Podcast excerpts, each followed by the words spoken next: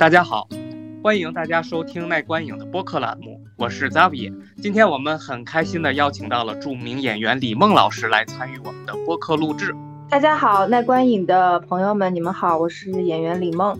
由李梦老师所主演的电影《雪云》入围了电影节的主竞赛短片单元。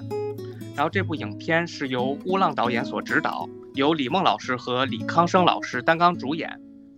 影片的内容背景是发生在海南，描述了一对昔日的恋人在搬家路上所发生的故事。然后整部影片我看完的感受是，并没有去过多的凸显剧情，而是传达出了一种意境。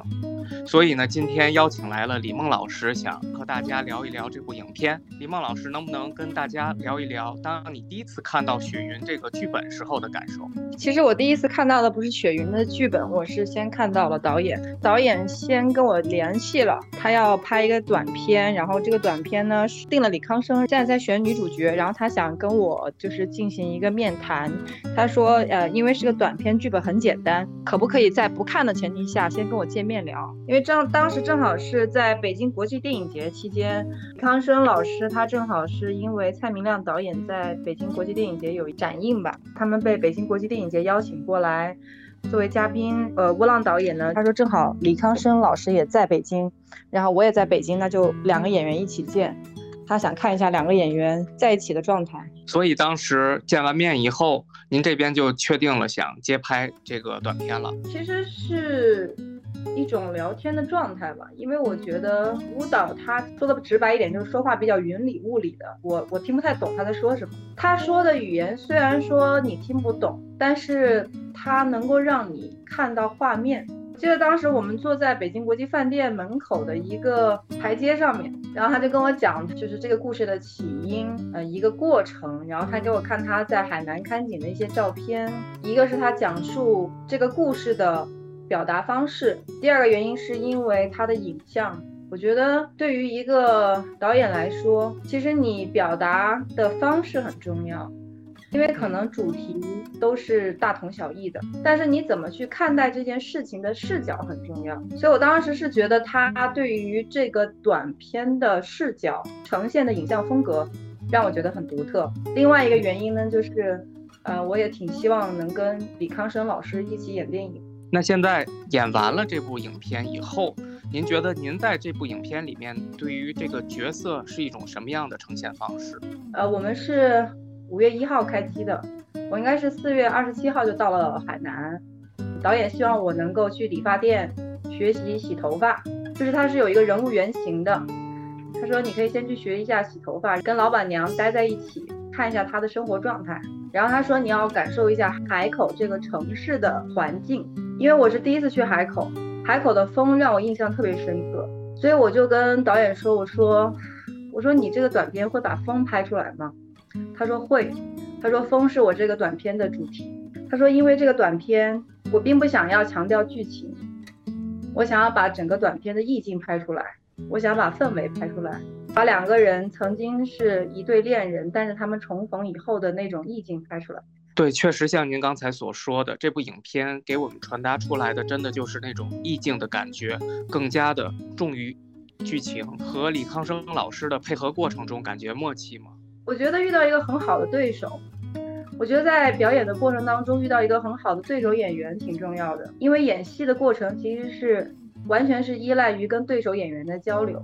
那我跟李康生老师，我们好像是完全没有任何陌生感。非常的默契，在整个拍摄的过程当中，我觉得李康生老师能够迅速把我带入这个情境里面，并且让我相信他曾经是我的恋人，然后只是因为我们现在没有办法在一起，大家相互之间也没有过多再去聊往事，而是一路非常轻描淡写的在路上开车，他带着我和我的女儿来到了我搬的新家。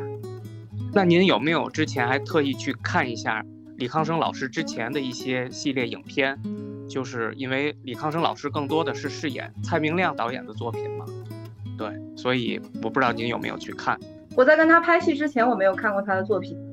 我在跟他拍完戏之后，我看了，我看了《郊游》，看了《天边一朵云》，因为我其实不太想去在拍摄之前看李康生老师的表演，因为我觉得每一次创作都是第一次创作，嗯，不能用过往去定义他现在。然后，但是我看过蔡明亮导演的《青少年哪吒》，他给卢浮宫拍的一个电影叫《脸》。那您那您喜欢他这个导演的风格吗？对于中国台湾电影来说，蔡明亮导演的风格是很独特的，嗯，为世界影坛贡献了一个不一样的影像和影像语言。对，确实是这样。蔡明亮导演的作品其实还是非常的有他自己的一个独特性的，跟其他的任何导演的作品给给大家所传达出来的感受都是特别不一样的。我看我看新闻报道说，蔡明亮导演是在路边发现了李康生老师，他在游戏厅门口在等他朋友，然后蔡明亮导演经过见到他，觉得他在等待的状态很特别，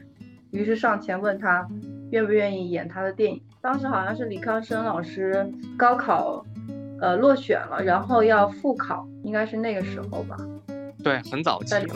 我后来还跟乌浪导演之呃之间聊过天，然后他说这个短片可能后面还会继续拍长片。像您看这个短片都已经入围了，那后面再去拍长片的话，您会不会感到有压力？不会有压力，会很兴奋。我其实，在拍摄《雪云》短片的过程当中，我就觉得这个短片将来一定会一定会成功，因为我们在拍摄的过程当中。有一个镜头是神来之笔吧，我觉得当时就是影片大概是结尾的时候，呃，李康生老师开着那辆小卡车把我送到了我搬搬的新家，然后我把行李卸下来，然后我说我我说把钱给他，他说不用了，我说你拿着吧，然后他把钱拿着，然后我就进去继续搬行李，然后李康生老师站在卡车边驻留了。几秒钟，然后上车，然后把车开走，然后我从屋子里走出来，站在原地看着他离开，然后突然刮起了一阵大风，风把地上的垃圾、把海南的椰子树都吹起来了。我当时看到那个画面的时候，我就在想，这个短片成了，因为没有人能控制风啊，但是风给了这个短片一个最大的助力。对我们印象也都蛮深刻的，还跟乌浪导演去交流了一下。记得里面您在往屋子里去送行李的时候，还专门跟在片中您的女儿进行了一个细节上的交流，然后就包括是说让她开开灯啊之类的。然后我就觉得您在扮演母亲这个角色的传达上都非常的到位，想再让您谈一谈。包括除了雪云之外，在之前的另一部非常著名的剧集《隐秘的角落》里，您也是扮演了一个母亲。这两位不同的母亲在演绎和内核上，您能不能跟我们聊一聊差异在哪里？在那个阶段，我没有过家庭，也没有生过小孩的经验，也没有孩子。很多人都会问我说：“那你没有小孩，你怎么演一个母亲？”这个问题我也思考过。我觉得其实正是因为我没有孩子。所以我才能想象，有时候演戏是靠想象的，你知道吗？想象会给你更大的空间让你去展现，反而是有了小孩以后，你反而会局限你自己的想象，因为你会被生活的经验所束缚。而当你没有孩子的时候，你能有无限的遐想，你会觉得说，我为什么一定要这样？我其实是不是可以用另外一种方式去表达忧伤，或者是呈现一个母亲的状态？我在演。孩子的母亲的时候，在雪云里面，我跟片中演瑶瑶的那个女孩，我们提前有在一起玩耍过。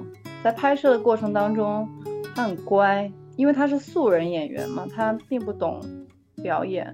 但是素人有时候会给你很大的惊喜。当然，短片我们拍了四天，但有很多的段落是剪掉了。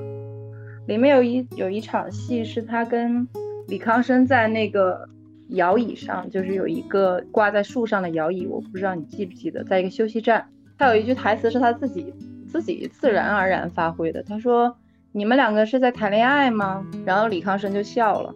我觉得其实那句话挺有意思的，原本是在电影里面有出现的，但是因为时长的问题，后来导演把它剪掉了。但是是一个很有意思的神来之笔吧。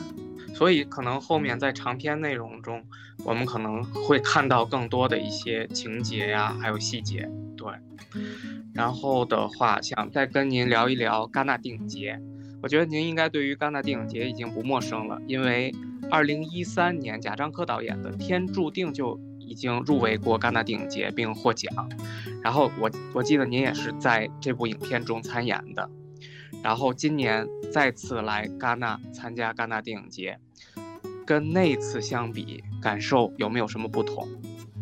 会从容很多吧，因为我觉得我跟法国很有缘分，以后未来参演的作品也会入围戛纳。他给了我一个很大的希望和信心，就是让我相信我是一个好演员，并且能让更多的导演看到我。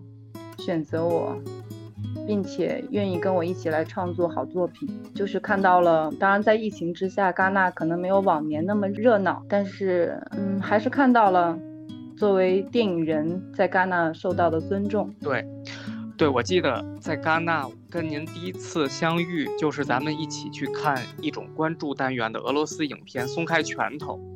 然后这个影片结束的时候，我记得您就当时就预测这个影片可能能获奖，结果这个影片真的获得了一种关注大奖，所以我当时知道了这个获奖信息以后，就特别的对您的这种眼光感受到了，就特别佩服。然后您能不能跟我们说说，当时您怎么就觉得这个影片能获奖？我在看电影的时候。呃，虽然语言不通，我们听不懂他在说的这个语言，但是整个整个这个电影我是看明白了。导演拍拍的很自由，导演对场面的调度，对于演员的表演的捕捉，以及对于这个女孩在男权的一个社会里她的一个反抗，我觉得是用她自己的一个表达方式去呈现的。最后那个女孩骑着摩托车。然后把她的背包扔掉了，你记得吗？对，有这个场景。对，那是影像最后的结束。当时看到那个结尾的时候，我就说这片子应该成了，他应该会拿最大奖。你会觉得说，有的时候你要把，你要把人和把情感推向极致，就是你不能够去克制了，或者说你不能够去限制这个人的一个情感的一个爆发点。很多时候，当你去做你想做的事情的时候，你就成功了。放掉一切，就做你想做的那一件事的时候，你就成功了。这部影片确实是今年戛纳的一个非常精彩的女性主义表达的影片。然后除了这个影片以外，您还去看了一些其他影片吗？然后能不能跟我们说一说有没有其他的特别喜欢的？我当时看《驾驶我的车》，就是滨口龙介导演，就之前我没有看过他的片子，这是我第一次看他的电影。那我看完滨口龙介的《驾驶我的车》，我说这导演应该能拿最佳编剧，因为首先他是改编自村上春树的一个小说，他有一个很好的基础，再加上滨口龙介导演是一个相当成熟的一个电影导演了。他在对整个电影的这个控制上面是非常的工整且严谨的，然后他也拿奖了。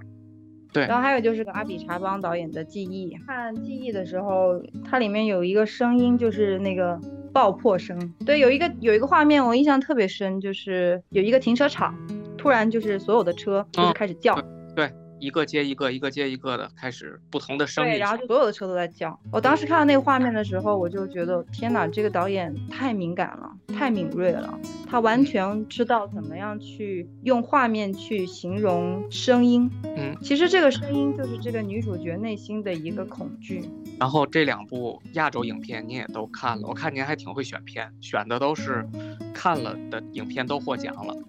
华语片，你有没有看其他的？我特别想看《街娃》和《永安镇》，但是唉，没有看成。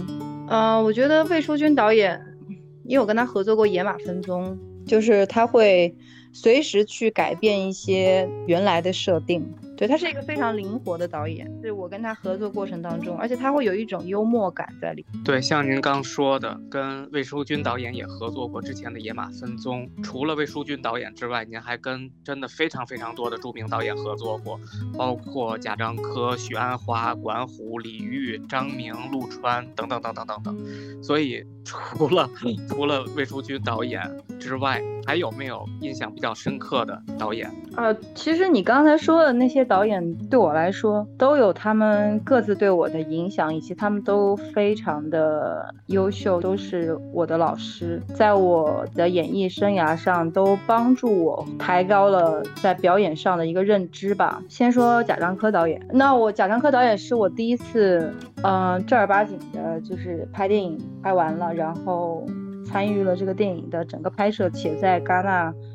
入围了，然后也是我第一次参加电影节，然后第一次走红毯，第一次感受电影在全世界的舞台上面去拿到了最佳编剧奖。我拍的时候其实没有想过这个电影会有最后这么辉煌的成绩，因为我当时在拍呃《天注定》的时候，因为导演就是跟我讲说这个角色是有一定的挑战的，你能不能接受？呃，裸露的镜头，我说没有问题啊。然后贾导说那行，那我们就合作吧。然后他说，呃，我已经六年没有拍过剧情长片了，三年没有碰过摄影机了，我对这个电影有很大的抱负。嗯，当时我才十九岁，在他的呃公司，他跟我和我的经纪人讲述了这么一番话。然后我当时觉得说，我说这个在我眼前的这个男人，他雄心壮志，然后我会觉得被他给感染了。然后我们在拍的时候，其实就是因为我要体验生活嘛，就是要去夜总会。我们在广州拍的，但我们的场景有在东莞、广州、虎门三个地方取景。然后同时跟我搭戏的也是素人演员。那我当时。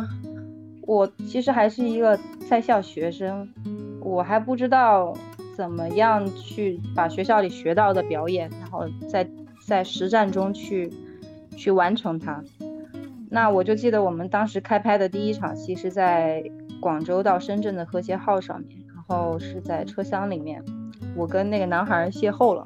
然后当时是，好像是我们没有跟这个和谐号沟通清楚，就是我们要在上面拍电影，然后就有就有那个车列车员过来阻止我们拍摄，然后制片主任就在跟列车员沟通，然后我和男主角就在等待，然后贾导就走过来撞了我一下，说摄影机已经开机了，你继续演。我们就是在列车员一直在干扰的情况下拍了完了第一场戏，然后当时我就有一个感觉，就是每天都会发生意外，每天每时每刻，但是导演要你的即兴反应，要你的临场反应，所以当时这是我第一次对表演有认知，然后后来就随着拍摄，到有一场戏是临时加出来的，就是贾樟柯客串了一个煤老板。要点我就是进去服务他，那是临时加的一场戏。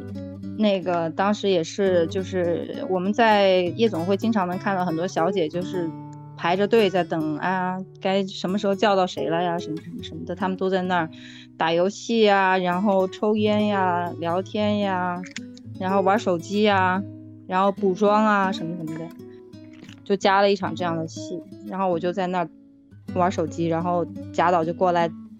扮演的煤老板就过来点了我一下，因为当时我留着齐刘海，然后贾导说，如果头发挡住了你的眼睛，你就吹一下你的刘海，然后就呈现了那个电影里的那个那个镜头。贾导是一个特别厉害的导演，他很会捕捉你作为一个演员也好，你作为一个你个人也好的一些细节，他会把你的这些动作放到电影里面去。然后把它变成你表演的一部分，让这个人物彻底的鲜活起来。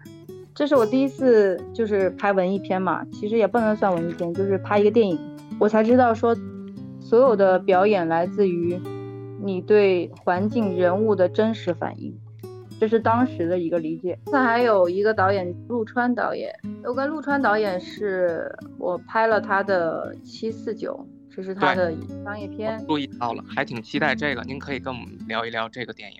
对，但是我跟陆川导演更深度的合作是在我就是演员那个综艺里面，他是我其中第二个剧目的导演。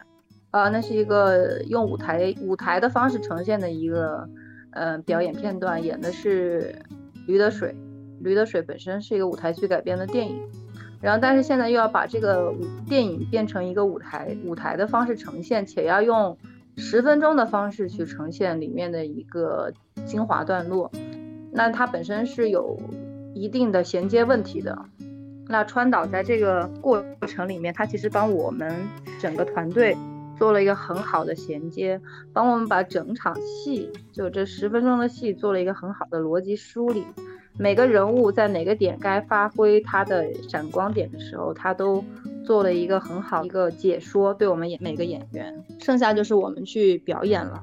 所以当时我挺感谢他在《驴得水》这个剧目当中对我的一个指导。因为，呃，他能够告诉我，并且他能够让我迅速知道说，我要用这样的方式去演是会更好的。所以说，嗯，川岛也是对我影响蛮深的一个导演。一切，因为我们准备的时间就一天，第二天就比赛，所以那种在竞技场上面去演戏的感觉。也还挺有意思的，就当时整个过，嗯，整个整个这个戏拍，呃，下来之后，大家就对于这个剧目也好，对于我本身也好，都呃表示了认可，觉得我发挥的还是不错的，所以要感谢陆川导演当时，嗯，对我的一个指点。我当我我也看了这个综艺节目，然后能够感受到他的这种节奏，还有他的这种对于演员本身的一个挑战，真的是非常的大。就是因为因为是舞台剧嘛，所以是节目组的摄影去拍摄，所以陆川导演会跟每一个摄影师，因为我们有大概七八台摄影师去捕捉演员，陆导会跟每个摄影师说，在每个点你要给到这个演员镜头，因为这个时候是他，主要是他。所以说这个东西是，我觉得这是一个导演的敏感度了，他他就知道该什么时候该捕捉你的表演，把你的表演捕捉下来。如果当时镜头没给到你的话，那你演完了，你观众也不知道啊。确实，这种的艺术表达方式跟电影或剧集有点不太一样。那您后面还会去多参与这种类型的表达吗？呃，综艺它还是不一样的，它它这种是一种比赛，是一种竞技，还是要看情况吧。就是说，如果有合适的机会，有合适的呃剧目，那我觉得也不排斥去参与里面，参与到里面来。因为跟不同的导演合作，本身也是我自己非常愿意的，因为我很希望能跟更多的新导演去创作电影也好。创作其他的剧目也可以。这次戛纳也是，他给了很多新导演机会，很多导演都是，对你像今年金棕榈最佳影片泰那个导演，他就是第二部长片就拿了金棕榈最佳影片。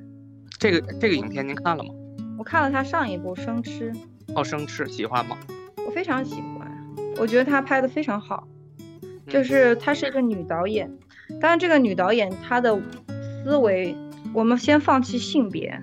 不用强调他是男的还是女的，他作为一个导演，他用一种非常准确且狠的方式，去把一个女孩的成长和困境表达出来了。当然，他的那种就是很创新了，他用这样的一个方式，一个素食主义者，他第一次吃到肉以后，他的那种发现了自己内心的一种欲望，然后他这种欲望就不断的膨胀，不断的膨胀。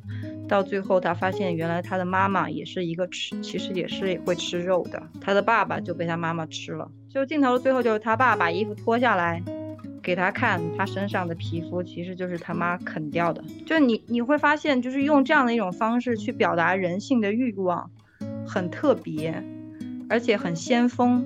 我觉得在这点上，戛纳其实做的非常的非常的大胆，就是他很鼓励。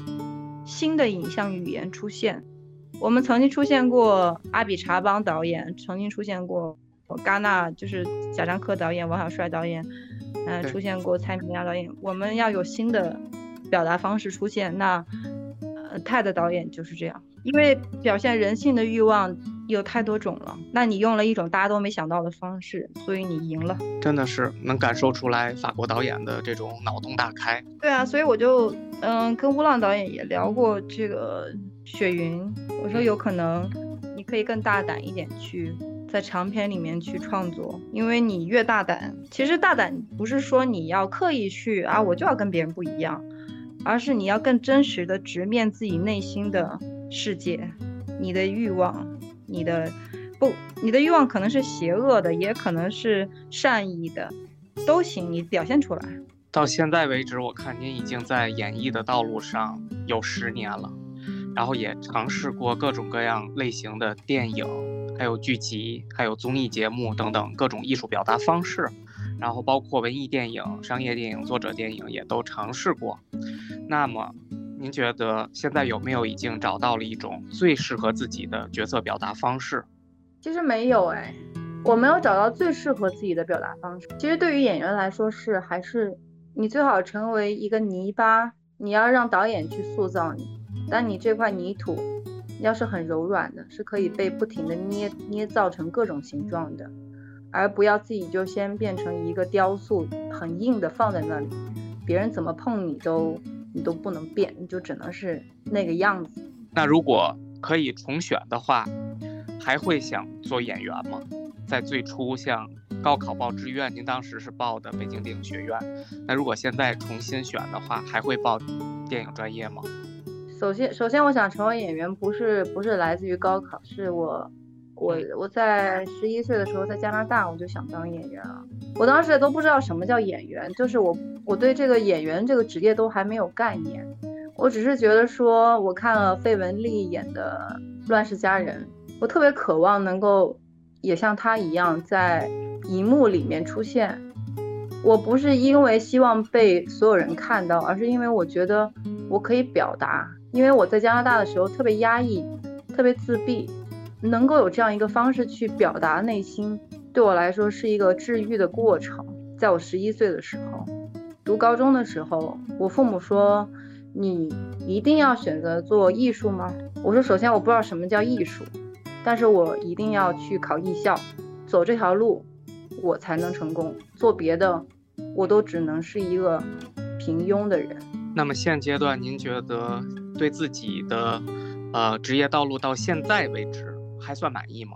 也没有什么满不满意吧，我还是希望能够不停的留下一些好作品。至于大家对于我的表演也好，对于这个作品的呃评价也好，就留给观众吧。我我能做的事情就是不停的去出演一些好作品，然后为我自己的选择留下价值。那未来会有？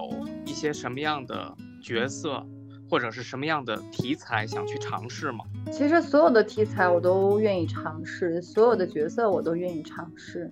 就很多人会说你愿意全裸吗？我觉得这个东西本身不是一个所谓的问题。当你在演的过程当中，你想脱你就自然脱了，不想脱你就不要脱，就是完全是一个你。自然而然的一个表达，它不会是一个障碍。当你去思考这个问题的时候，你对这个角色和对这个故事，你或者对这个导演，你就已经不笃定了，那你就放弃。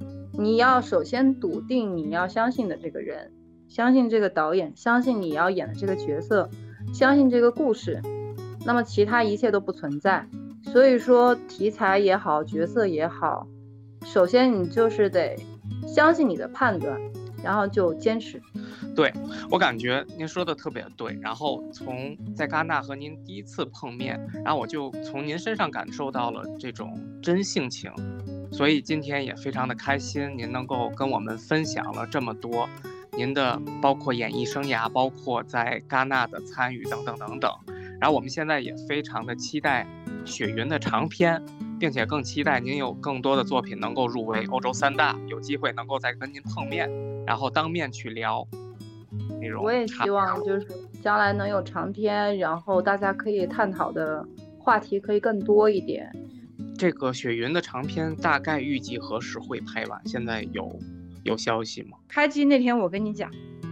好，可以，我们真的很期待的。然后非常非常感谢您今天能够参与我们播客的录制。没有，谢谢你们邀请我。